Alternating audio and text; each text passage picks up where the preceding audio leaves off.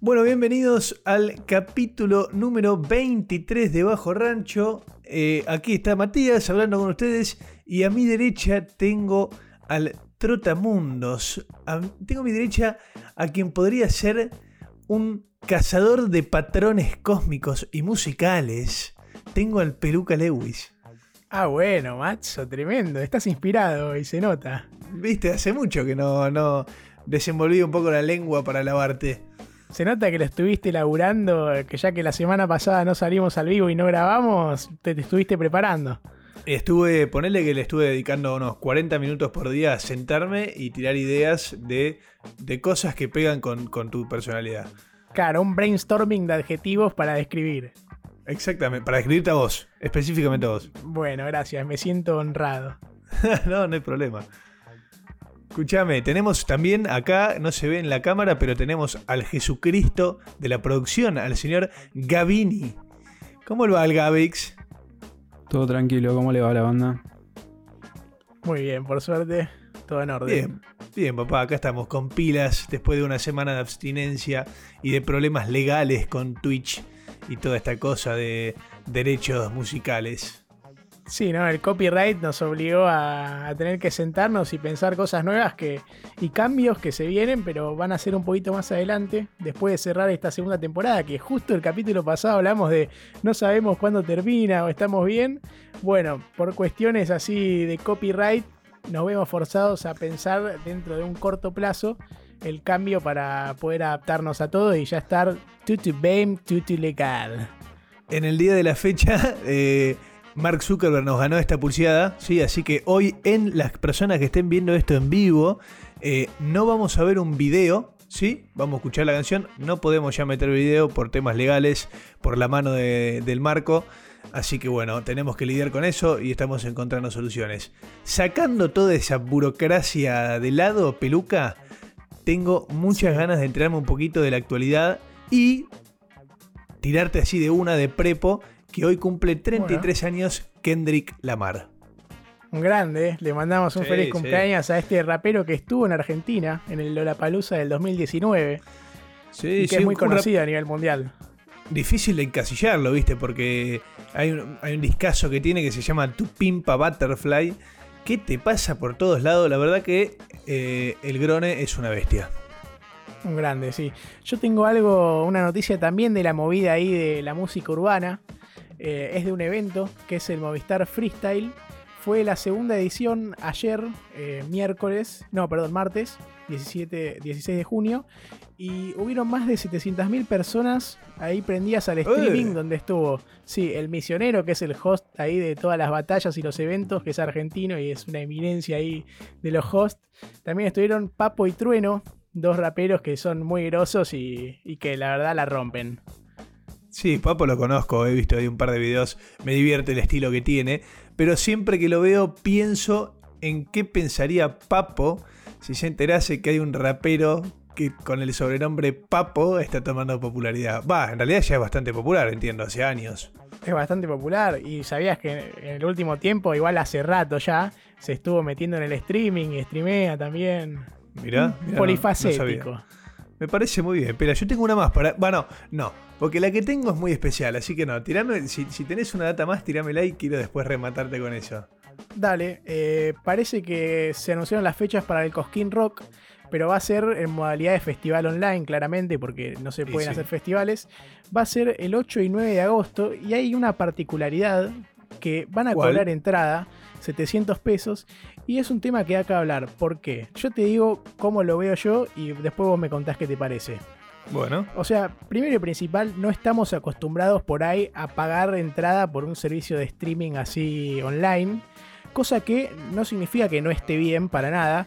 Yo creo y defiendo que si está bien organizado, si suena bien, si el streaming es de calidad y, las cosas están bien hechas, no me parece mal, porque hubo mucha gente se tuvo que adaptar a las cosas nuevas con la cuarentena y ¿por qué tiene que ser todo gratis? Me parece bien si se brinda a la altura de lo que te están cobrando.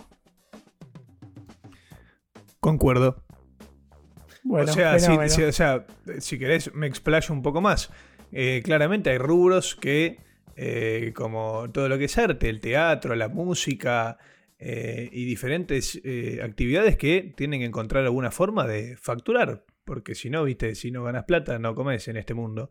Entonces, me parece lógico que empiecen a cobrar por estas cosas, pero claramente se exige que por lo menos uno, si tiene un internet medianamente bueno, pueda ver el stream con buena calidad, que no haya problema, que se escuche bien, o sea, que todo lo que sea técnico esté, esté bien, bien Sí. pensado, ¿no? Pero también lo veo del lado de que preparen bien la infraestructura para los músicos que van a tocar y que suene bien y no sea un desastre. Claro, sé no, yo, eso sí, micrófonos eso adecuados, toda la bola. Por eso, Eh, todo en verdad. Sí, está un poco más cara que 700 pesos, me dicen en el chat. Y es verdad eso porque también hay un costo de servicio que, bueno, le sumará ahí algo y, y es un poco más caro. Y sí, el currito. Pero bueno, eh, es así, es como Ticketek, viste, que sacas algo y siempre te cobran unos pesos de más. Sí, sí, hay que ahí. Tuki, mete mano por donde puede. Escúchame, Pela, ahora sí, eh, la noticia que te quería contar es un tanto triste, ¿sí? Pero está bueno porque es, es como el recordatorio de un, gran, de un gran hito, y es que falleció el gato Bob. ¿Vos sabés quién es el gato Bob? Me decís quién es, eh, o sea, me hablas del gato Bob y no tengo ni la más pálida idea de quién estás hablando. Hay un músico que se llama James Bowen, si, si no me confundo, que hace unos años emergió más o menos, que, que tomó cierta popularidad y que había pasado por muchas cosas en su vida que lo habían llevado a un mal momento, que vivía en la calle, estaba deprimido, pensamientos suicidas, la verdad estaba mal, y conoció a Bob, un felino callejero que Ah, un gato Por- literal. un gato literal, sí, sí, un gato literal. Que lo adoptó y generaron una relación por la cual él dice que vio la luz y se puso a componer música. Y bueno, hoy James Bowen es un nombre dentro de la industria y en parte gracias al difunto gato Bob. Así que nuestro más sentido pésame para Que el gato y para James, que la estar. Amigo cuadrúpedo. Exacto, exactamente. Así que bueno, ese es el, el- el fin, ¿no? De este momento noticias, peluca. Sí, Matzo, y llegó el momento tan lindo de Bajo Rancho, que es el de hablar de nuestra tan preciada máquina del tiempo, que hoy, y de forma muy grata, nos va a llevar a la década del 80 en Argentina, nuestra Argentina. Me encanta, me encanta. Gracias a Dios a la década que marcó el fin de la dictadura militar. ¿O Sí, o sea, agarra los últimos años, tal Por como eso, les comentamos en el capítulo de Sumo. eh, la dictadura es en el- del 76 al 83. Y bueno, los primeros tres años de la década se ven manchados de la dictadura y de la, bueno, guerra de Malvinas, Guerra que de es otro Malvinas. hecho ahí lamentable. Posicionándonos no solo en Argentina, Pela, si no me llevo a algo global, estamos hablando de, como dijimos en muchísimos capítulos, el, eh, la aparición de lo que vendría a ser el post-punk, el new wave, las mezclas del reggae y el rock, como que es- la música estaba dando un paso más allá. ¿Sí? Sí, Y verdad. de a, de a poquito lo empezábamos a mamar eso en Argentina, porque en Argentina estaba la bandera muy fuerte del rock and roll, eh, de choque, eh, estéticamente eh, sin nada especial, por así decirlo, eh, crudo, ¿sí? Como teníamos a Cerú Girán, teníamos, bueno, lo hablamos el otro día, Invisible, tuvimos Almendra, todos esos setentas, ¿no? Y como que Gieco, llegaban... Box Day. Exactamente. Y como que llegaban al principio de los 80 eh, un, poquito más de rienda suelta, ¿no? Que nos dejaba la, la- malita dictadura, estaba un poco más floja en, en tal vez las, las privaciones de libertades y como que nada, estaba aflorando toda esta movida, ¿viste? De están entrando cosas nuevas, data nueva. Claro, es que lógicamente dentro de una dictadura donde hay censura y por ahí los artistas no pueden expresarse de la forma que quieren o con la libertad que quieren, el mundo de la música, como tantos otros mundos y como el mundo de la sociedad en general, se ve golpeado y no puede salir de la forma en que por ahí lo hubiera hecho en un contexto normal. Eh, entonces, hasta el 83, que en el 83 se da la vuelta a la democracia con Alfonsín, se ve perjudicada o comprometida la libertad de expresión para todos. Exactamente. Y teníamos un par de banditas que eh, podrían llamarse eh, los. ¿Cómo, cómo se ¿Cómo es eh, la persona que transporta la antorcha olímpica? Tiene un, Uy. tiene un nombre esa persona, ¿no? Yo no lo No sé, sé si- pero por ahí Gaby, que siempre sale ahí y nos salva con esas, lo sabe, andás a ver. Me- Gaby, por ahí le tiramos una piedra. sí, no, me, me tiraron tremenda piedra. No, no recuerdo. Este. No, no, posta, no me mataron, no tengo ni idea. Bueno, Igual Pongámosle- entendió, macho. sí, hay, hay un par de bandas que cargaban la antorcha olímpica del cambio y entre ellas estaba esta banda pegajosa como un virus, peluca.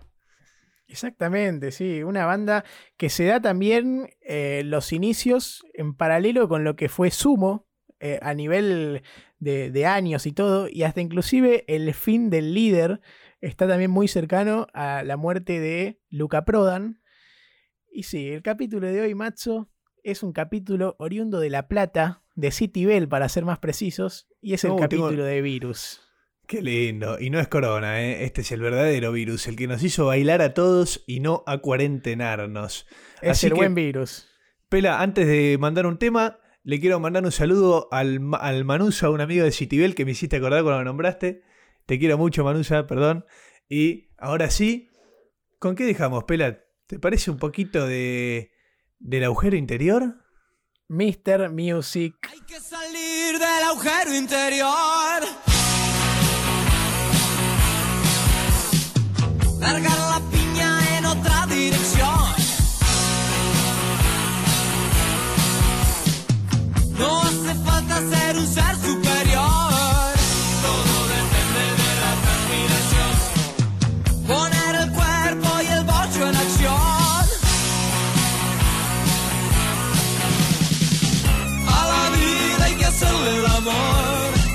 Sin drama, con locura y pasión.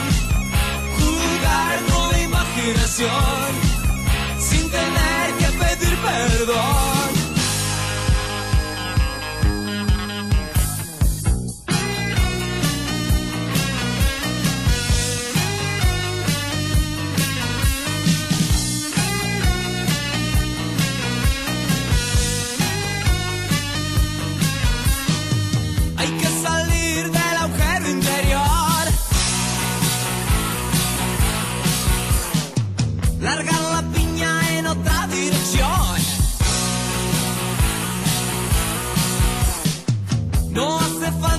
Ser un ser superior.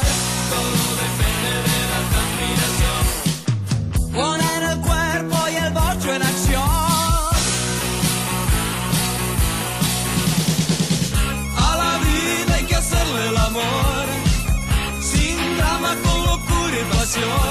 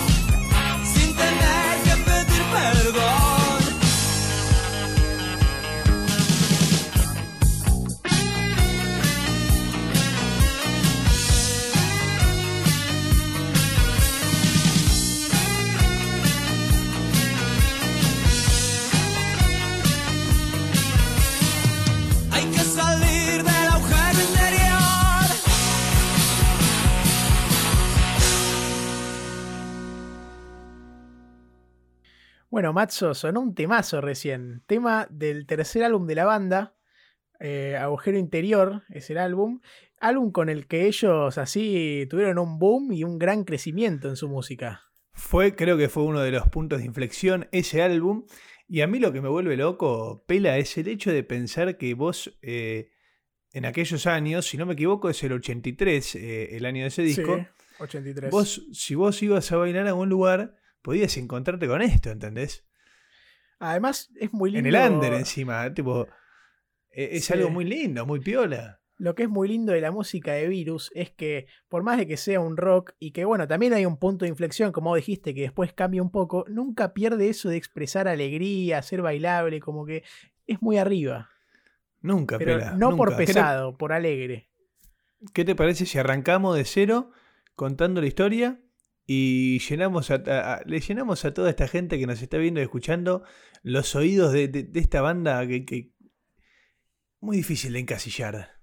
Dale, bueno, como ya les anticipamos, Virus es una banda argentina que fue fundada en 1980 en La Plata, en City Bell, para ser más precisos.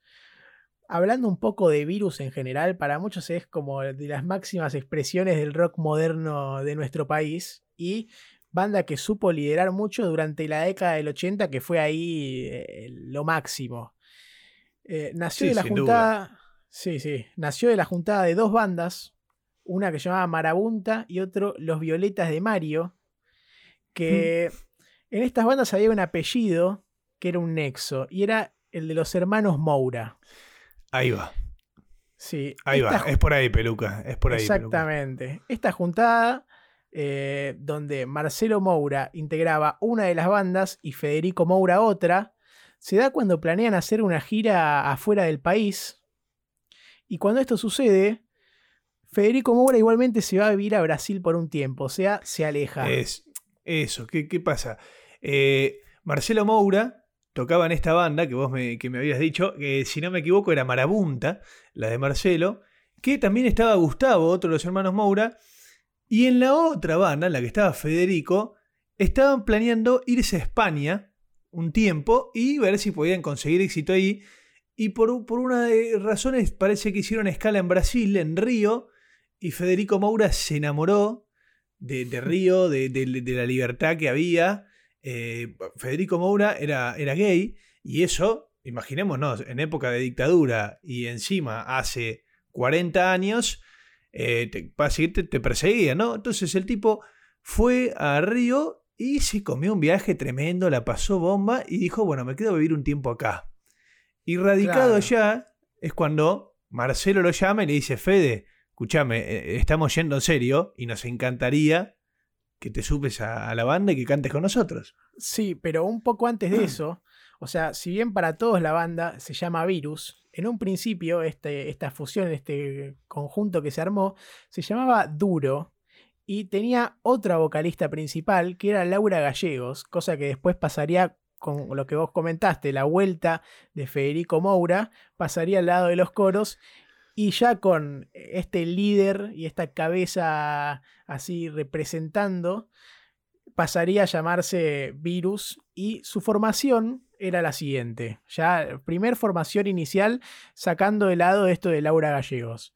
Federico Moura, Moura en la voz, Marcelo Moura en los teclados, también hacía de segunda voz, Julio Moura, como suenan los Moura, en la guitarra, Ricardo Serra, también en la guitarra, y bueno, Mario Serra en la batería, una banda de muchos hermanos, y Enrique Muguetti en el bajo.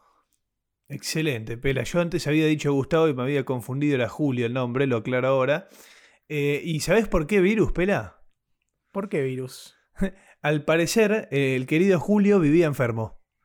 Vivía engripado, siempre tenía un problema con las defensas bajas. Entonces le decían virus, sos un virus, sos un virus. Y, y bueno, quedó virus. Es mal, iban a poner virus y los antibióticos a la banda en realidad, tipo virus como Gustavo y los antibióticos los demás. Pero bueno, se dieron cuenta que tal vez no pegaba mucho y quedó virus nomás. Claro, era medio rebuscado por ahí. Bueno, ellos ya conformados empiezan a practicar, a ensayar día a día, a tocar en distintos bares ahí por la zona, por La Plata, hasta que se da lo que sería su primera presentación a mayor escala, que es en el Festival Prima Rock en Ezeiza a finales del 81. Y acá, Matzo, se da algo muy importante porque se luce la figura de Federico Moura. Era una persona ahí muy interesante, un distinto, un personaje, y podríamos hablar un poco de él. Me encantó, Pela, me encantó. Paramos la pelota un poquito y vamos a hablar de que, nada, tenemos tres Maura en una misma banda. Entonces, ¿qué pasa con esta familia? Teníamos una familia que venía de una madre que tocaba el piano, que era, creo hasta cantaba y que inculcaba a los chicos, se ve desde muy chicos, la música. Teníamos a Federico, que era una persona muy especial. De chica le gustaba mucho la música clásica, le gustaba la poesía, le gustaba todo lo artístico. eh, le gustaba mucho la todo lo que era el diseño de indumentaria. eh, me, me acuerdo de haber leído que en los primeros años de Virus, eh, Federico Moura tenía su local de venta de ropa. si, no me, si no me equivoco, cerca del Abasto, puede ser. Sí, sí, literal. Creo que, era, creo que era, cer- era cerca del Abasto, tenía su negocio de ropa. Eh, y era una familia con mucho contacto con el arte. ¿sí? Y Federico era una persona, a mí no sé, como que lo primero que se me viene a la cabeza cuando pienso en, en Moura, Federico, es en David Bowie. Pero, a ver, salvando las enormes distancias y, y- el montón de diferencias que puedan tener, estamos hablando de personas que, o sea, al arte lo comprendían como una totalidad, ¿entendés? No solo la música, sino todo, la música, lo que lo rodea, el acting, la ropa, todo. Sí, bueno, ¿sabes qué? O sea, si no nos metemos en el plano estrictamente musical, es una especie de Bowie argentino. Y bueno, aclarando, no estamos en el plano musical, pero se importaba mucho por el tema de la ambientación, de las vestimentas. De hecho, ah, ya vamos a hablar, pero él se encargaba un poco de eso también, antes de algunos Bueno, shows. Claro, y sabés que hacía Virus en los primeros shows. eh, después eso tal vez le fueron perdiendo la costumbre, pero en los primeros shows eh, tenían a, a un- a una especie de director de teatro, que la verdad es que eh, en mucha falta no me sale el nombre ahora, que lo que hacía era como que como ha- hacían la experiencia Virus eh, muy, muy diferente. Había cambios de vestuario, había ciertos mini sketch.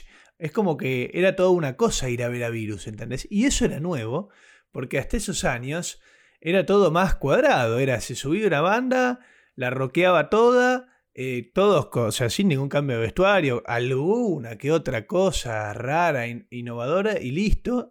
Y de repente tenías una banda de La Plata que se llamaba Virus. Ya para, para empezar se llamaba Virus, ¿entendés? Que es pegajoso, es cortito, es, es, es como que choca, ¿entendés? Llegó este nuevo virus, por así decirlo. Sí. Y estos pibes vestidos con, con cambios de vestuario, miles de colores, maquillajes, como que fue, viste, impactante. Sí, sí, tal cual. Eh, a ver, hablando más de Federico Moura, tenía una forma de cantar muy especial, que bueno, ya habrán Sí. escuchado un poco en lo que fue el primer tema. Las letras de la banda, que si bien eh, al principio las componía otra persona, que era Roberto Jacobi, él también tenía incidencia en eso, y son letras distintas a lo que sonaba en la época, donde por ahí los temas eran más sociales y más serios, y ellos venían con algo más, eh, no sé si irónico, pero no con tanto compromiso social, pero eso no significa que no tenían bien en clara qué luchas hacer y qué no, porque vamos a llegar también a ese detalle. Claro, Eh, totalmente pela, porque, a ver, tenías Wadu Wadu, eh, tenías... eh, me, sale, me sale mal el nombre ahora, pero... Perdón, se escuchó un gato ahí que me, me, me sacudió, pensé que era el gato Bob, era el fantasma del gato Bob. Escúchame, tenía letras muy simples y, y melodías muy alegres, ¿no? Y como bien vos decías, chocaba un poco porque estábamos en el 81, todavía era época de dictadura militar, eh, los ánimos generales no eran muy arriba, por así decirlo, y tenías estos pibes que te cantaban, eh, que te pasó el guadu guadu, que na, na, na, te- ¿viste? Y simple, así alegre, y para mí pasaba esto, por un lado generaba mucho... eh, mucha alegría para un sector Sí. de la sociedad y para el otro chocaba y era, ¿qué onda estos locos? Tipo, están en cualquiera. Sin dudas, escúchame, ¿sabes quién fue también Federico Moura? Y este es un dato no menor, ¿eh? Siento que ya sé lo que vas a decir, a ver. Mm, ah, bueno, vamos a ver. Yo te voy a decir que fue el productor, Productor del el primer, di- disco Eh, de Soda de Soda Stereo. Stereo, exactamente. Sí, sí, sabía, Tremendo. exactamente. Qué bueno, conexión, hermano. sí, sí, sí. Además, buena, claro, buen tipo e interesado, como, como veníamos hablando, en más allá de solo cantar o de solo subirse con virus y hacer lo suyo. Le gustaba todo lo relacionado al arte y entre ellos agarrar a una pequeña banda en ese momento, Soda Stereo, y decirle que, a ver, Virus en 1984 ya estábamos hablando del cuarto disco y ya estábamos hablando de una banda muy popular, ¿eh? Sí. Y los agarra, los apadrina y le dice vengan y produjo el primer disco y, y qué linda relación, ¿no? Me imagino a Gustavo y Federico cantando ahí en algún ensayo, ¿viste? Cantando juntos y, y, y sonrío un poquito. Sí, quiero tomarme unos segundos para hablar de unas palabras que le dedica a su hermano Marcelo, también integrante de la banda, en un poema que hace post-mortem de, de Federico, que por ahí lo describen un poco y están buenas. ¿Qué te parece? No, por favor, Peluca, deleitame. Bueno, dice que Federico fue una estrella fugaz dibujando en el cielo y un ejemplo a seguir. Un despojo total de intereses mezquinos, una clara visión y una luz con mucho brillo. Un imán con atracción, un enviado divino. Un artista genuino con entrega total. Diferente, marginal, rebelde. Un maestro del cual siento orgullo y un mentor. Esas fueron algunas de las palabras que le dedica en el poema que hace su hermano a Federico Moura, que no solo, o sea, tienen este, esta relación de familia ellos, sino que fue signo de inspiración Federico para muchísimas personas, por ahí generaciones también, en nuestro país. Qué lindo. Me dejaste ahí un poquito pasmado, ¿no? Me- No me lindas digas. palabras, lindas palabras. Y, y- y bueno, para ahí algo que no comentamos de la familia Moura. Y es que uno de los hermanos mayores eh, fue desaparecido en dictadura. El hermano mayor, si no me equivoco. Eh, y, es, y eso es lo loco cuando tipo había críticas diciendo que las letras eran muy eh, bobas y hablaban de cualquier cosa en tiempos muy serios, pero no se daban cuenta que estaban hablando con una familia que había vivido lo peor de muy cerca y tenía bien en claro las cosas que estaban pasando. Y hasta, eh, ¿cómo me dijiste que se llamaba el, el letrista de los primeros discos? Ahora se me, se me Roberto pasó. Jacobi. Exacto, Jacobi contaba que justamente lo que buscaban con esas letras, o sea, la idea era que a pesar de todos esos momentos malos, la gente encuentre motivos para bailar y, y- y ser felices, y ese era el mayor acto político que ellos podían hacer, así lo definía. Sí, y estaba muy bien logrado. Una semana después de este show del que hablamos antes de entrar en Federico Moura, que fue el show en Ezeiza y su primer show así por ahí más grande que tocar en un bar, iban a estar de Sí. camino a los estudios de los CBS Records para grabar su primer álbum. El Prima trabajo- Rock, ese era, el, el- en el Prima Rock. ¿Sabes qué pasa. Pela? Ante- Antes, de que graban el, el disco, ahí en el Prima Rock, eh, cuentan que tipo le llegaron a tirar naranjas por momentos al grupo, porque la gente, como había eso, era muy, muy dividido, muy 50-50. Mucha gente le gustaba y la otra le parecía un espanto por toda esta nueva cosa, la nueva moda, esta cosa estética de, de Sí, vestirse distinto. diferente. Claro, distinto, ¿entendés? Y se resistían, pero claramente captó los oídos y los ojos de la gente de CBS porque un par de días después estaban yendo a grabar el primer disco. Claro, disco llamado Wadu Wadu, que tiene 15 temas, temas que igualmente son temas más cortos. ¿Te acordás cuando hablamos de Rush que dijimos en su momento estaba haciendo temas largos, todo? Bueno, son muchos temas, 15 temas en un disco, pero son temas más cortos, dos minutos y pico por ahí. Pero era un trabajo bien completo y donde, bueno, se remarca esto de lo que les comentamos antes de estas letras irónicas, eh, no estar el foco en, en la pelea o la disputa social que generaba todo lo de la dictadura, como que eran distintos. Soy moderno y no fumo es uno de los temas de ese disco que a mí me encanta. Y que, bueno, básicamente la letra eh, habla de eso, de que uno es moderno, que, ellos son modernos y no fuman. Y parece, pareciera tan tonto eh, el argumento, pero justamente esas canciones y esos ritmos que tenían, porque también hay que hablar del, o sea, de- del, del gran ensamble musical que tenían como banda, que sonaban bien siempre eh, y tenían ritmos muy pegadizos, y eso lo creaban ellos, no, se los creaba nadie, eh, y que permitían que la gente se vaya a otra realidad por un rato viéndolos a ellos y bailando. O sea, yo me acuerdo de ponerle, esto es personal, mi madre o mi, o mi- o mi padre diciéndome la cantidad de veces que habrán bailado Wadu Wadu en un boliche, ¿entendés? Y yo veía los videos en vivo y los veía bailando y decía, mirá, ahí puede estar mi viejo o mi vieja, y qué bueno que en esas épocas estaba esa música. Bueno, esos dos temas que nombraste, Soy moderno y no fumo y Wadu Wadu, fueron así los que se eligieron un poco para la difusión y, e intentar eh, distribuir el, disco. Y quienes agarraron fueron dos personas. Uno es una eminencia y está hoy en día entre nosotros vivo. E- El otro por ahí también, pero yo me quedo más con el primer nombre, que es Lalo Mir, que conducía un canal de radio que se llamaba 9pm en Radio del Plata. Y también estaba Alejandro Pont Lesica de Rivadavia, En que Rivadavia. empiezan a distribuir ahí estos dos temas y a promocionar un poco lo que sería, lo que era el primer álbum de la banda. álbum que Perfecto, o sea, presentan. sí. Usaron, o sea, con esos dos temas pescaron dos, buena- dos buenas radios para difundir su música y empezaron a pegarla. Claro, sí. Es un disco que lo presentan Mati en el Teatro Astral, que no es ahí, no es una pavada, la verdad que e- es importante.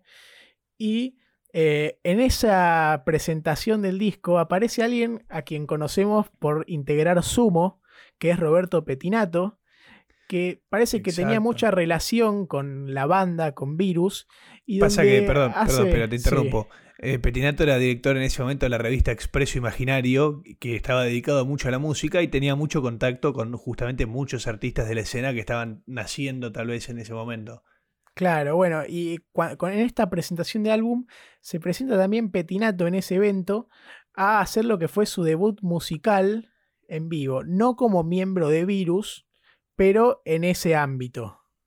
Ok, excelente, excelente. Bueno, y justamente nombramos a Sumo. Era otra de las bandas que estaban impulsando esta nueva movida, ¿entendés? Es muy loco ponerse en los zapatos de bandas que estaban allanando el camino, ¿entendés? De- debió haber sido bastante duro el, el, el primer impacto, la primera impresión, ¿no? Seguro. Bueno, eh, vos bien dijiste antes, Federico Moura era homosexual, era gay, y su forma de ser era bastante original y distinta para lo que para muchos era normal.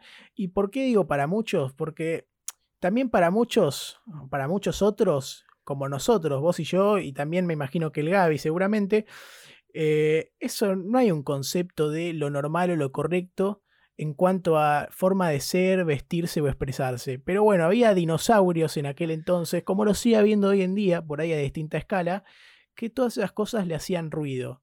Y esto también influye en la banda, porque la crítica en su momento, y la prensa, no, no le gustaba mucho, no le simpatizaba. Y también eso tiraba para un lado, porque al Federico Moura ser el vocalista y como el líder, entre comillas, porque ellos siempre dicen que ensamblaban muy bien y era de todos el trabajo, él era el que daba la cara y las críticas, lógicamente, iban a ir según lo que él transmitía.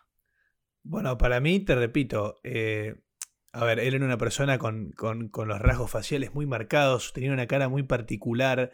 eh, si, me, si me apurás y, y estamos entre amigos, te digo que era tal vez de la familia reptiliana de los, de, de los humanos. Eh, era una persona que tenía mucha presencia en su voz, en su forma de vestirse y en su aspecto físico. Entonces sí, generaba eso, como que inevitablemente, pase lo que pase, el foco iba a ser él. Y, como bien, dijiste vos, y como sigue pasando hoy en día, había todo un sector de la sociedad que eso lo encontraba inapropiado o repulsivo o, o cualquier eh, índole de pavadas, esto es personal, y otra que lo encontraba maravilloso y, y lo encontraba totalmente revolucionario.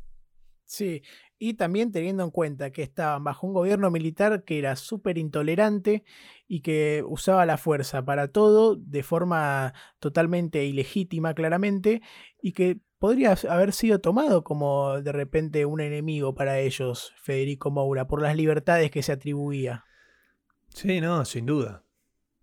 Sin duda, pero y, bueno, y, y- todo esto es, un gran momento encima estos años que estamos hablando entre el primer y segundo disco, 81-82, es donde también se le puso especialmente énfasis y creo que también a raíz de, de el shock que generó la aparición de virus y todo esto que estamos hablando, le pusieron especial énfasis a todo lo que eran justamente los, los sketches dentro de los conciertos, los vestuarios, que todos se disfracen, eh, no sé, de viejos, que, el, el otro día vi un video que estaban con barbijo, me hizo acordar al presente, dije, mira vos, virus, coronavirus, barbijo los dos. Eh, ¿Entendés? Como que em- empezaron hasta a exagerarlo en cierto sentido todo esto que, que ofrecían ellos. Y era fantástico, de vos ves los videos y, y era toda una experiencia ir a verlos a Virus. ¿entendés? Lo mismo que estamos, es como que estuviésemos copiando y pegando lo que pasaba con Sumo, que también ir a ver a Sumo en sí era una experiencia muy loca, más allá de la música. Sí, es verdad eso, estoy de acuerdo. Eh, Sabés que en el 82 se iba a dar algo importante de lo que por ahí podemos tomar a Virus como un ejemplo, porque entre varios músicos y productores así de los más grandes del país, junto con el gobierno, que era la dictadura, el gobierno de facto, organizan un festival de solidaridad para recaudar fondos para los militares que estaban en Malvinas batallando, para los soldados. Aparecen figuras muy grosas como Charlie, Spinetta, León Gieco, Porcheto y Lito Nevia, entre otros de los que estuvieron. Y a Virus lo invitan al evento, pero ellos lo rechazaron por sus fuertes ideales, juntamente de, de estar en contra de- del gobierno y no avalar nada. Y en base a esto componen un tema que sería un tema para el próximo disco, el segundo disco de la banda, que se llama El Banquete, en el que hablan un poco así irónicamente o, por ahí entre líneas, o no tan entre líneas, de esta situación. Y quiero decirte algo que en un documental que vi, ellos justamente hablando del tema, cuentan que no lo querían hacer, bueno, por los motivos que tenían, por el compromiso, todo, y porque sabían, y esto que sabían es algo que terminó pasando, o sea, lo suponían, pero es algo que terminó pasando, que esa plata, el gobierno militar, la iba a usar no para los, los soldados que estaban en la guerra, sino que para sus intereses propios, y que iba a terminar, como ellos dicen, en las quintas de los militares. Exacto, o sea, no se comieron el cuento. eh, y bueno, te, repito, tendrá que ver con todo lo que fue la, desgracia de la familia Moura y el hermano desaparecido que supieron eh, desde, tal vez no supieron o no, lo sintieron desde un principio y dijeron no vamos a colaborar con esta gente. Corta, no creemos que vayan a hacer algo bueno por otra persona. Claro, y también en ese año es cuando sacan su segundo álbum llamado Recrudece, que si bien fue presentado en el Teatro Coliseo, fue un disco con muy poca difusión y el que no, menos no. vendió de la banda. fue como que no la pegó mucho ese disco. También, te repito, eh, lo estamos hablando, eran épocas donde tal vez el foco estaba en otro lado. Eh, y bueno, qué sé yo, se ve que hicieron un laburo que no en ese momento no pegó tanto en el oído popular.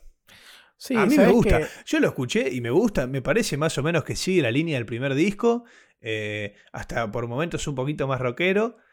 eh, pero bueno, no sé qué, qué- qué le habrá pasado, la verdad. Eso misma te iba a decir, eso mismo. A mí también me gustó el disco, es algo que hay que decirlo, y son apreciaciones personales, pero a ellos tampoco les gustó mucho, ellos no quedaron muy satisfechos con este trabajo. Y es por eso que sí, iban a tomar un poco más de carrera y se iban a preparar para el 83, que sería el año en el que sacarían este álbum que para ellos fue un boom y el que los hizo crecer así a mayor escala y el álbum del que suena el primer, o sea, el tema que pusimos en el capítulo. El primer tema que pusimos en el capítulo es de este Hay álbum, que de Agujero salir Interior. del agujero interior. Temón, temón. Y bueno, es donde más tal vez, sí. Justo ahí en Eh, el 83, será con la es- colaboración artística de Dani y Mich- Michelle Peyronel. Me parece que lo perdimos al macho, pero yo sí. ah, ahí está, ahí está. Ahí va. Yo te estaba hablando. Ahí está, hola, hola. Ahí va.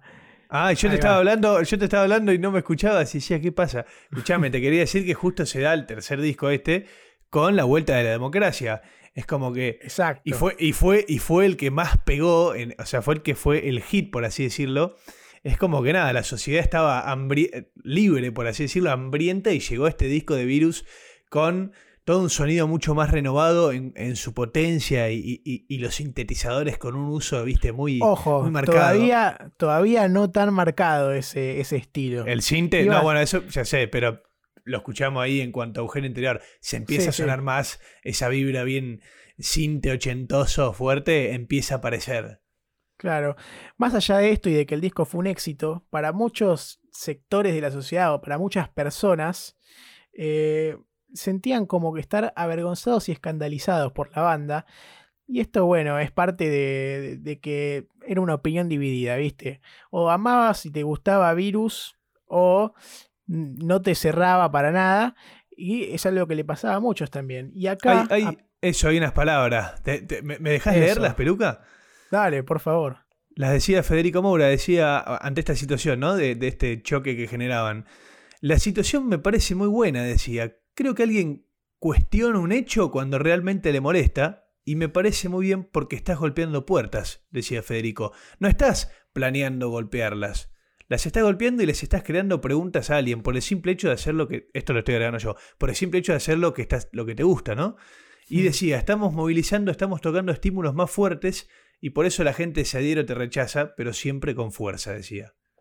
Muy bien, lindas palabras de un líder que claramente no se dejaba ofuscar por los comentarios negativos y le metía para adelante. Exactamente. ¿Está para, para meter un temita y bailar un poquito, Pela? Dale, vamos a dejarlos con uno de los hits del primer álbum, con Soy moderno, no fumo.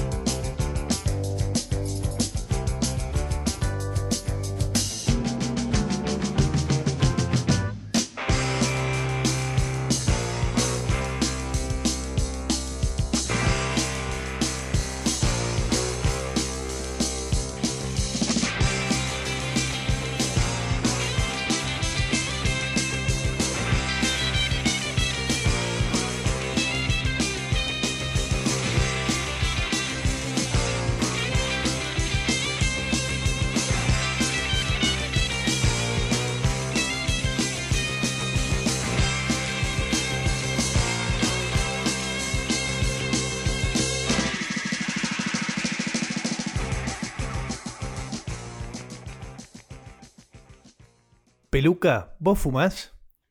Sí, papá. No soy no moderno. sos moderno. no sos moderno. Pero qué lindo. Qué lindo, ¿entendés? O sea, me alegra el hecho de pensar que, que en algún momento la humanidad hizo las cosas bien y en los boliches se bailaba esta música. Me hace Sí. bien saberlo. Y viste que esto fue un virus más rocoso, más, más rockero. Sí, Sí, sí. y bien. Y, y también eh, se notan esas raíces, creo que en el primer disco más que en ningún otro, de aquel sonido viejo, por así decirlo, ¿no? Sí, sí, Como puede que ser. siento que siento que escucho ese disco y hasta podría ser más antiguo por alguna razón. No sé por qué lo pienso así. Puede ser. Y por ahí un rock más clásico y más de, de inicial y distinto Con un a lo swing. que. Claro, a lo que fueron Sí. yendo. Bueno, el, Sí, sí, puede ser. el bloque que hicimos, esa pausa, viene bien también porque hablamos de un virus hasta ahora. Y ahora se viene una nueva etapa con varios cambios musicales importantes. Y hay algo por ahí también que está relacionado con estos cambios, que es que a principios del 84 se abre de la banda Ricardo Serra, violero, por problemas y rispideces, como decís, Matzo, con Roberto Jacobi, que era el letrista o compositor. Se picó el queso con Robert. Exacto, ¿qué es lo que pasa? Parece que mientras Jacobi cobraba fortunas por las letras, parece que él cobraba mucha plata por las letras que hacía y todo, los integrantes de la banda no veían un peso de eso. Ellos cobraban por los shows y por lo que les daba el sindicato de músicos. Pero Jacobi, mientras hacía mucho, cosa que también, o sea, de esta plata que ganaba también estaba relacionada a virus. Y no le giraba un peso. Entonces se cansó y Serra se fue.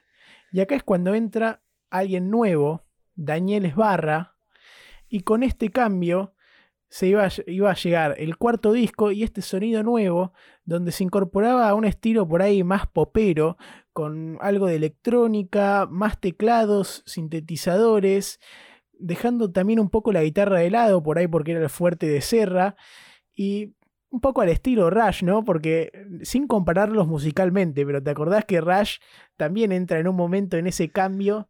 Siempre, obvio que son más pesados los de Rush, pero entra en ese Sí, cambio sí. de dejar un poco la Dos guitarra cosas- de lado. Sí, sí, sí. Eh, eh, eh, choca, choca el, el- nada, la movida mundial, que era básicamente la aparición del sintetizador y los teclados MIDI y las baterías electrónicas y, y todo un horizonte y una infinidad de posibles sonidos nuevos que, que, que creo que hubo muy poco artista que no, no se haya visto tentado por eso.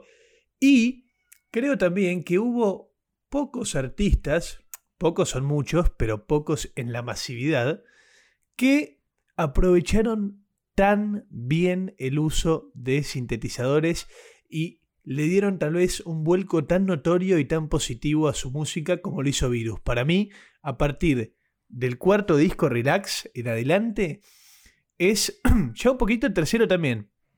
Pero desde Es Relax en adelante, el sonido es, es otra cosa, es mucho más potente, mucho más bailable, mucho más original.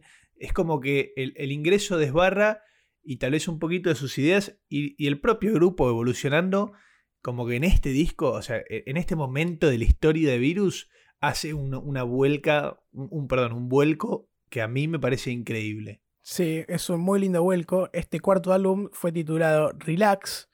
Y bueno, además de incorporar lo que dijimos, los sintes y teclados, también estaban las baterías electrónicas y teclados MIDI que enriquecían un poco más el estilo. Y a mí me copa mucho el estilo este que fueron forjando con este trabajo nuevo y que ir- seguirían más adelante, porque creo que está, además de muy bien logrado, muy bien adecuado a la voz de Federico Moura. Creo que le pega muy bien a cómo suena. Este, per- perdón, Pela, pero voy a pelar uno de mis instrumentos corporales y te voy a decir Ah, que sí. este disco, Ya este se disco tiene una de las mejores canciones eh, para mí de Virus, que es la que empieza así.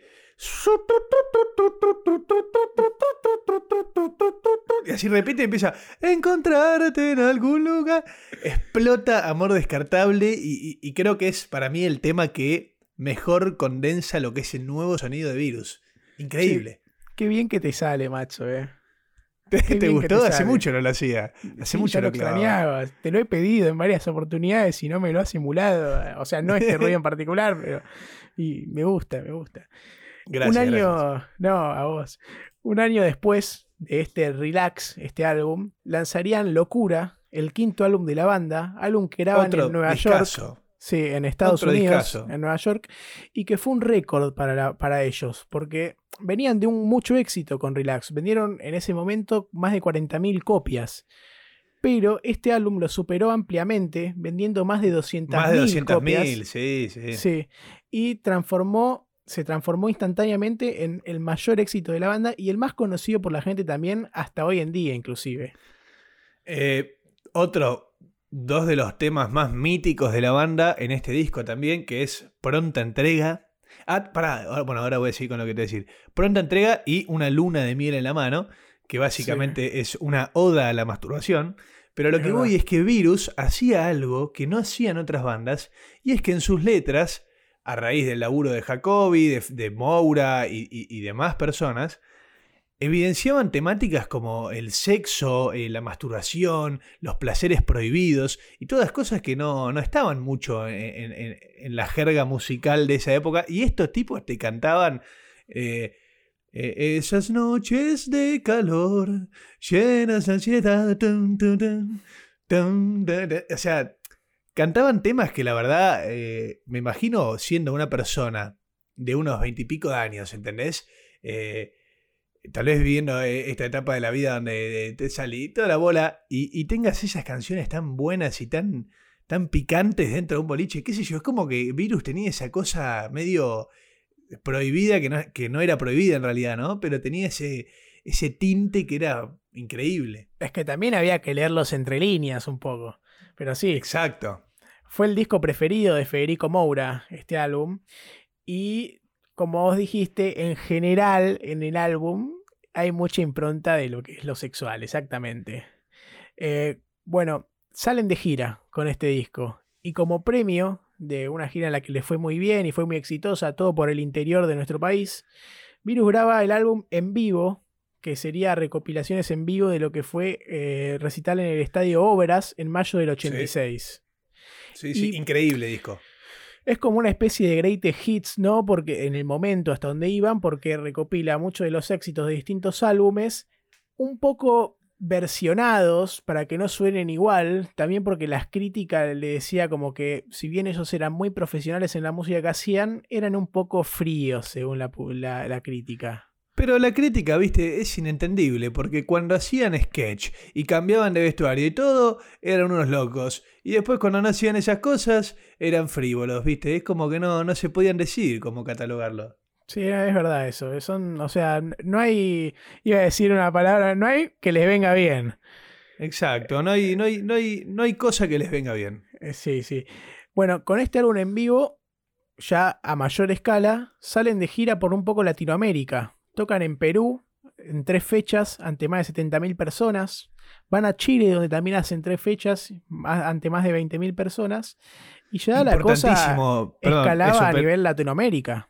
Eso, Pela, importantísima la gira en Chile, porque fue una de las primeras bandas de esta nueva camada que, que empezaba a tener éxito fuera de las fronteras de Argentina y que después, bueno, quien se encargaría de tomar eh, eh, esa antorcha olímpica termina siendo Soda, después de que conquista absolutamente toda Latinoamérica, pero la primera banda que empezó a pegar fuerte fuera del país, Argentina, de esta camada más, eh, menos, no te diría menos rockera, porque no es menos rockera, pero se entiende lo que voy, creo. Más moderna. Fue, fue Virus, más moderna, me gusta la palabra. Sí. Fue El- Virus. El próximo álbum de la banda de Virus iba a ser Superficies de Placer, grabado en Río de Janeiro, en Brasil, en el 87, pero Mal momento. hay que detenernos un poco en esto. eh, acá, en Virus, Mal en Río de momento. Janeiro. Pasaron cosas Mal- durante las grabaciones.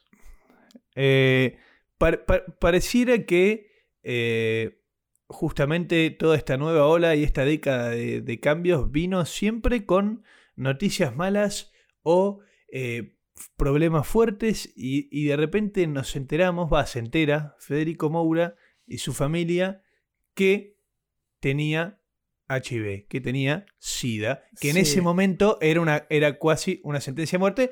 Ojo, no es que se entera y ya la corta. En Brasil él se entera y el hermano nomás. Y lo mantienen un poquito en secreto. Graban este disco. Sí, Pasan ojo, cosas medio. o sea, igualmente, ¿cómo es que se enteran? A Moura le agarra a Federico, le agarra una fuerte neumonía, que lo dejó 15 días de cama y casi que ni podía comer, o sea, estaba hecho pelota. Y en base a eso es, pará, hay que ver, o sea, ¿cómo que le agarra algo así tan fuerte de repente? ¿Qué es lo que está pasando? Y ahí es cuando le dicen, a ver, hay que hacernos unos chequeos, análisis, y sale la de, vamos a hacer el de HIV. Y le da positivo, Exacto. como dijiste. Y, y- y lo loco era eso. En esa época era casi una sentencia de muerte. Eso. Exacto. Porque no había, no había una cura o unas pastillas. Cura no hay. Lo que hay son tratamientos. No había un tratamiento que, que te permita eh, seguir con tu vida. Y, y bueno, y, y- y ahí empezó el comienzo del fin. Claro, o sea, ojo. Ojo, del fin para Virus con Federico. Eso. Cuando la banda se entera de, de- de este, justamente este diagnóstico, a todos fue como una patada al hígado, los, los hizo pelota, a todos los puso muy mal y a todos como que también les sacó las ganas de seguir laburando esta noticia tan triste. Y acá es donde aparece la figura de Moura fuerte diciendo, no, vamos a seguir, vamos a seguir metiéndole, vamos para adelante, dale. Cuando todos pero- pensaban en lo contrario.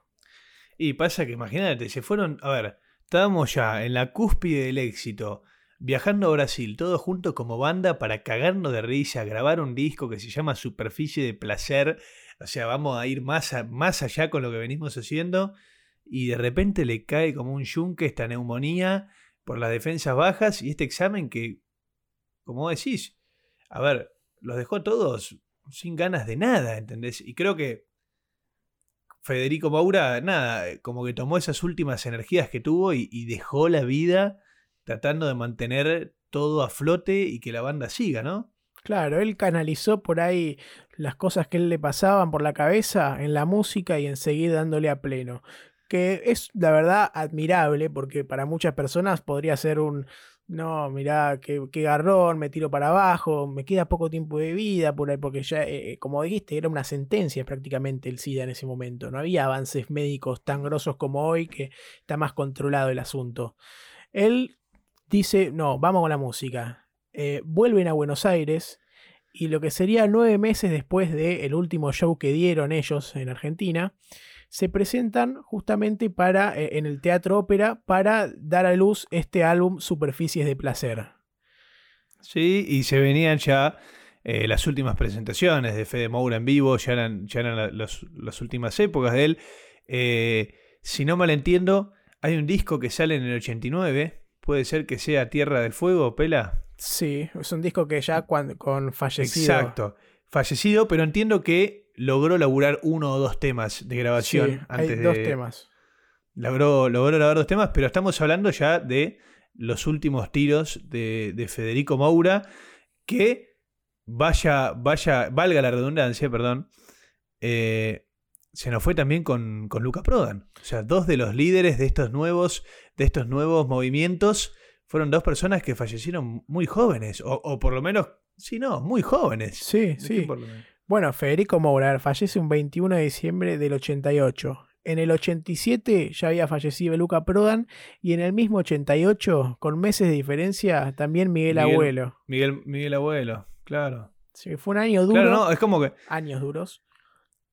Eso, fue como una, una- una década de explosión de nuevas cosas y de repente a fin de la década, tres de los referentes, ¡plam! tres fallecidos y, y bueno, igual aún así, no- Virus sigue. No sé qué te parece, Pela, si lo dejamos con un tema y después contamos un poquito cómo es el, cómo sigue todo, porque no es que termina ahí para siempre. No, exactamente. Pero bueno, eh, estoy como para meterle un poquito e ir a un tema poquito sexual también, que es Ah. este que te dice, que te canté un poquito, que es pronta entrega, Peluca. ¿Qué te parece? Vamos, macho, dale. Recuer- recuerdo tu expresión, Peluca. tu expresión. Vuelvo a desear esas noches de calor llenas de ansiedad, sufocado.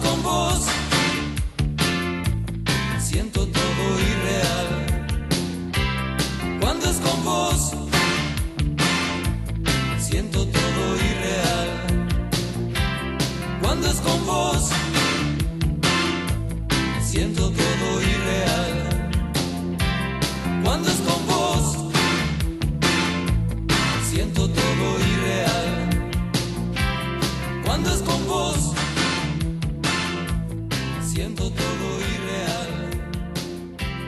Cuando es con vos, siento todo irreal. Esas noches de. ¡Qué temón, pelado! ¡Qué Muy temón! lindo. Pero de los, de los. de los que es un clásico para mí infaltable en cualquier casamiento, ponele, o en cualquier reunión que, que, se, que se mezclen generaciones. Este tema es infaltable. Y es un tema que no va a dejar de sonar así como tantos otros de Virus y de también otras bandas que supieron ser y son icónicas en nuestra historia musical. Pela, se nos fue Fede Moura. Sí. ¿Y qué pasa? Tenemos Tierra del Fuego, este disco que nombramos, que sale al año después, con nada más una colaboración en dos temas de Federico, que es lo que pudo grabar. Claro, sí. Y, y, y un, y vos me habías contado, Pela, que tuvo una presentación bastante importante. Sí, antes de hablar de esa presentación voy a tirar un mini comentario que fue que cuatro días después de que fallece Federico, eh, Soda Stereo los invita a los miembros de Virus a hacer una especie de show homenaje para este ídolo que estaba fallecido, perdido, en La Casona, que es un boliche de Lanús, o sea, un show chico, íntimo, pero bueno, en homenaje a Federico. Y ahora había sí, buena relación ahí, había amor entre ellos, eh, sí. entre las dos bandas. Sí, sí. Y ahora sí, bueno, la presentación oficial del álbum Tierra del Fuego la hacen homenajeando a Federico junto con eh, el Flaco Espineta, Charlie García, Calamaro, Cerati, Patricia Sosa y Fito Páez, entre otras de las personas que estuvieron presentes. Mirá todo lo que convocó, ¿no? Y sí, sí, la- eh, a ver, no me quiero poner así medio bajón, ¿viste? Pero nada, me es inevitable pensar, o sea, en hasta dónde llegaron ellos y él, porque a ver, es imposible separar a Federico Moura de Virus, y para mí, en el momento que Federico Moura se fue, si bien en Virus eh, eh, estén varios de los mismos, no es lo mismo, porque para mí el alma, la voz y la presencia de Federico eran, eran únicas. Sí. Eh, pero fíjate que la corta, porque fue una corta carrera, al fin y al cabo fueron 7, 8 años, aunque muchos discos igual, pero fue menos de una década de ellos donde de repente se ganaron el respeto de, artistas legendarios como todos los que acabo de nombrar. Sí, después de lanzar este álbum como que se van de gira, se dan cuenta que faltaba esta pieza, dicen, bueno, pará, vamos a parar un poco. Eh, empieza entre ciertos integrantes como Esbarra y Mugetti a decir, mirá, yo me quiero alejar de la banda, ya estamos, eh, es difícil seguir sin Federico. Y, y terminan resolviendo ahí finalizar el contrato que tienen con la discográfica. Entonces parecía que se terminaba Virus. Hacen un recital así de despedida, un 29 de septiembre, en el estadio de River, pero teloneando a David Bowie, al mismísimo Bowie que mencionamos, y a Brian Adams. Así como Sí, sí. un último tocar juntos. Y lo que viene ahora en adelante serían por ahí reuniones esporádicas, como que se juntaron a tocar en el 94 en un bar en Lanús. Y sí, pero, pero te cuento un par de cositas de esas, porque esa vez que se juntaron en Lanús, Dale. se pegaron un- un- una sorpresa por la cantidad de gente joven que los había ido a ver. Porque ya, si lo pensás, en el 94 ya habían pasado 15 años del debut musical de Virus. Hmm. Y, y- y tal vez se encontraron con la sorpresa de que había gente joven, o sea que no nació con esa música, que lo fue a ver. Y encima ese mismo año, un par de meses después, eh, se hizo un aniversario por los 112 años de, de- de La Plata. Sí. Y Virus tocó. Y había más de 120.000 personas que se quedaron bailando una locura. Entonces les agarró ahí. Hubo una ref- tipo un revival de estudio, me refiero, ¿sí? Sacaron un disco más en el 98, Exacto. que si no me equivoco se llama 9. Sí, nueve. Y es, y es el noveno, es el noveno disco. Y estoy, no, no, no la pifié ahí, ¿no? Estoy de No, acuerdo, no, los cálculos del macho quedaron bien. Es el noveno disco, Sí. el noveno B. Y, y después sí, ya eh, habrá, eh, con, con Marcelo cantando, han, han tocado varias veces, eh, tienen su público, pero de estudio no sacaron nada más. Entiendo que hay un DVD, Caja Negra se llama, que es con un par de conciertos que dieron en el 2006. Sí, en ese Eh, DVD, eh, en el show que hacen en el 2006 en el Teatro Coliseo, están de invitados Ale Sergi de Miranda, Adrián Dárgelos de Babasónicos, Piti Álvarez de Intoxicados y Ciro de Ataque 77. Bueno, claro, parte de, de- de la nueva, nueva camada, ¿no? La que vino ahí en los 90. Sí. Eh, y, y que me imagino que se vio, pero enormemente inspirada en gran parte en lo que fue el laburo de Virus, tanto escénicamente como estéticamente y como musicalmente, toda la camada que vino después. Claro, sí. Y bueno, lo que queda ahora por ahí son festejos de aniversario, un poquito antes de lo que estábamos hablando recién, de Caja Negra. Eh, en el 2004 es el 25 aniversario, se presentan en el Ateneo. Después lo hacen para el 30 aniversario, un poco más adelante, y se presentan en la fiesta del Bicentenario en 2010, eh, en un show que se hace en Buenos Aires el 9 de julio. Ahí también como una de las últimas apariciones. Igual vos tenés un dato, ¿no? De una banda así como secuela de lo que fue Virus. Eh, sí, vos sabés que se había armado, pará porque le perdí el nombre. Pela. Viralizados. Me agarraste, me agarraste en offside, pero sí, salió viralizados. Y esto fue hace poco, ¿o no? Sí, no, fue fue hace- poco, no mucho. Un par de años. Déjame. Viralizados. No, no lo tengo, espera, perdí, lo- te, te lo había mandado Bueno, y pero lo perdí. no te preocupes. eh, creo que fue en el 2017 más o menos. Que bueno, es este rejunte como para hacer una secuela mínima de, de lo que fue Virus y, y seguir un poco haciendo música, que es algo que la verdad hacían muy bien. Y que si bien hablamos mucho de Federico Moura en el capítulo, ellos lo aclaran, y nosotros ya lo aclaramos antes, pero está bueno aclararlo de vuelta, que la banda eran todos, y no es que es una banda de esas que hay uno que es el que se recontra destaca, que si bien Moura era el líder y el que estaba ahí frente a las cámaras y todo, todos la verdad que iban muy bien en el proyecto. Ahora, Espera, si tuviese que, que- sí. que preguntarte algo, eh, eh, en lo que pensás que fue, o sea, ¿qué tanta influencia tuvo, tuvo Virus en todo lo que fue eh, el- la música pop? Bueno, no sé si la música pop, pero la música masiva de, de- de- los años venideros, es como, o de la imagen del músico, porque te quiero adelantarte algo de lo que pienso yo Sí, que es que uno tal vez no asocia, o uno era yo, no asocia tanto el rock con virus, sí. pero el rock es, eh, es una actitud más que un estilo de música. Y creo que después de, después de haber hecho esto, como que me doy cuenta que eh, Virus, con, esta cosa de, de- romper lo- lo- los parámetros establecidos, fue de las cosas más rockeras que hubo y de lo que más inspiró en los años siguientes. O sea, me parece que fue como un antes y un después para mí, Virus. Sí, y bueno, Virus también tiene ese punto de inflexión donde deja de ser por ahí tan rockero. Igual vos te referís a un término en general y a lo que genera la banda, pero a nivel musical viste que está ese punto de inflexión donde al principio eran más rockeros y pasan después a, a este rock moderno y distinto que está muy bueno y que si me dejas decirte en lo personal, creo que la segunda parte de esta parte de rock moderno con sintes y todo lo que le agregaron es la que más me identifica a mí en los gustos musicales por ahí escuchando. Ok, y en cuanto a influencias, ¿qué, qué te parece que fueron ellos para los, para los que vinieron después? Primero que nada, hasta inclusive hablando de su presente musical en el momento, que son una banda que estuvo ahí a la vanguardia de lo que fue el post dictadura, con todas las libertades que se estaban recuperando y que ya habían luchado durante la dictadura. O sea, si bien no tuvieron problemas grosos que conozcamos con, con el gobierno de facto, no podían claramente eh, inspirarse o sacar los trapos como querían.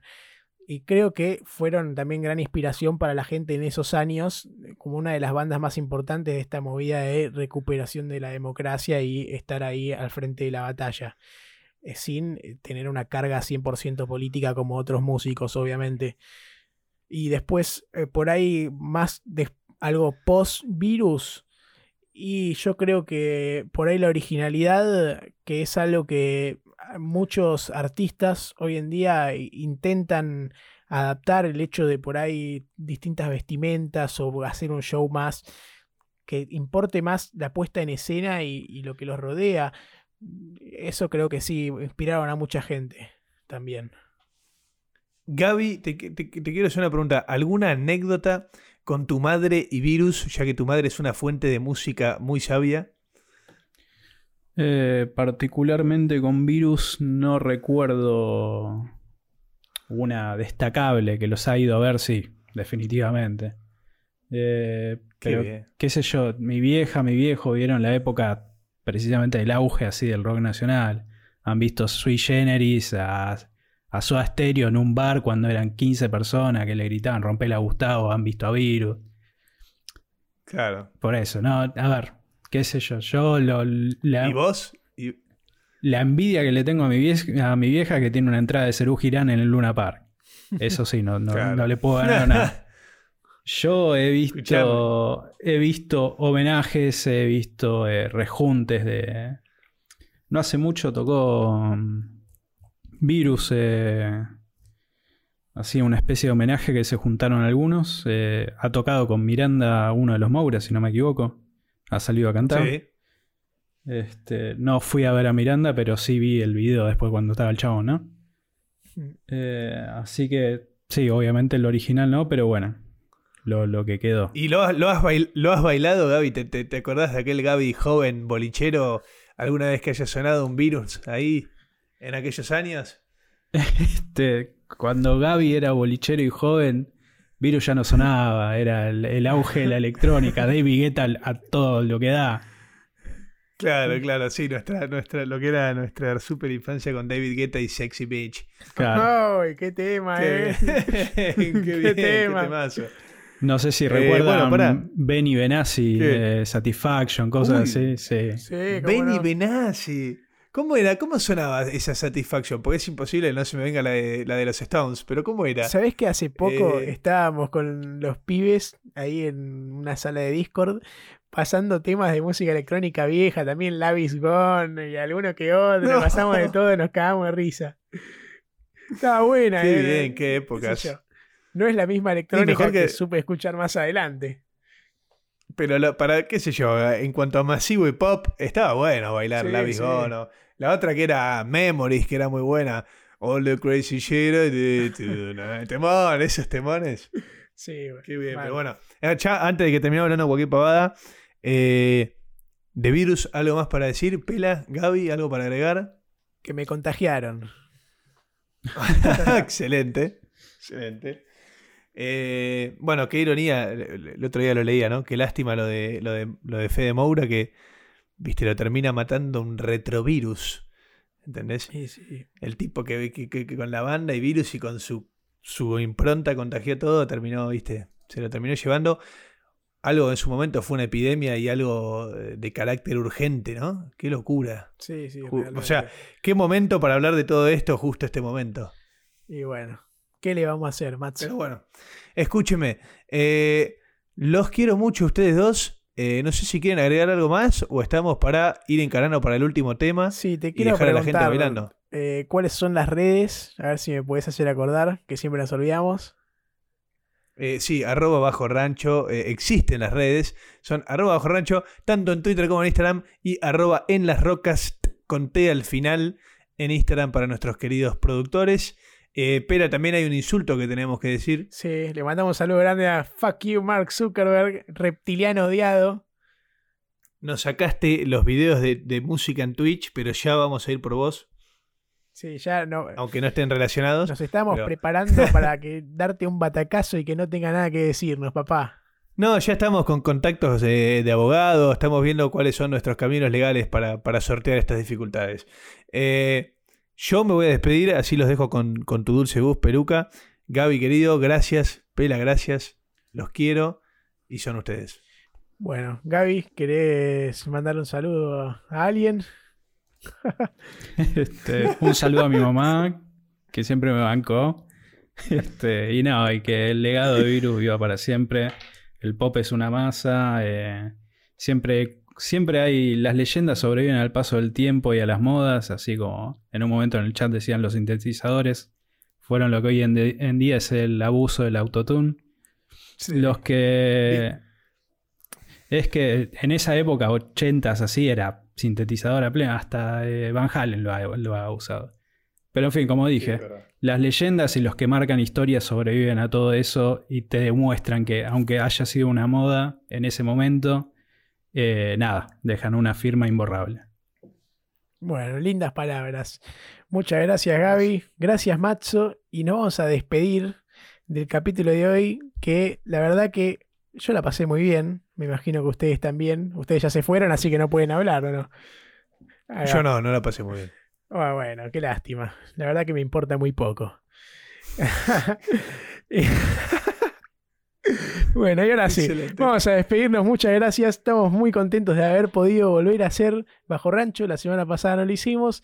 Y ahora sí, y lo vamos a dejar con un tema que hago tiempo mientras lo estoy buscando. Ya lo encontré y es Una luna de miel en la mano. Adiós y muchas gracias. Hasta la próxima semana.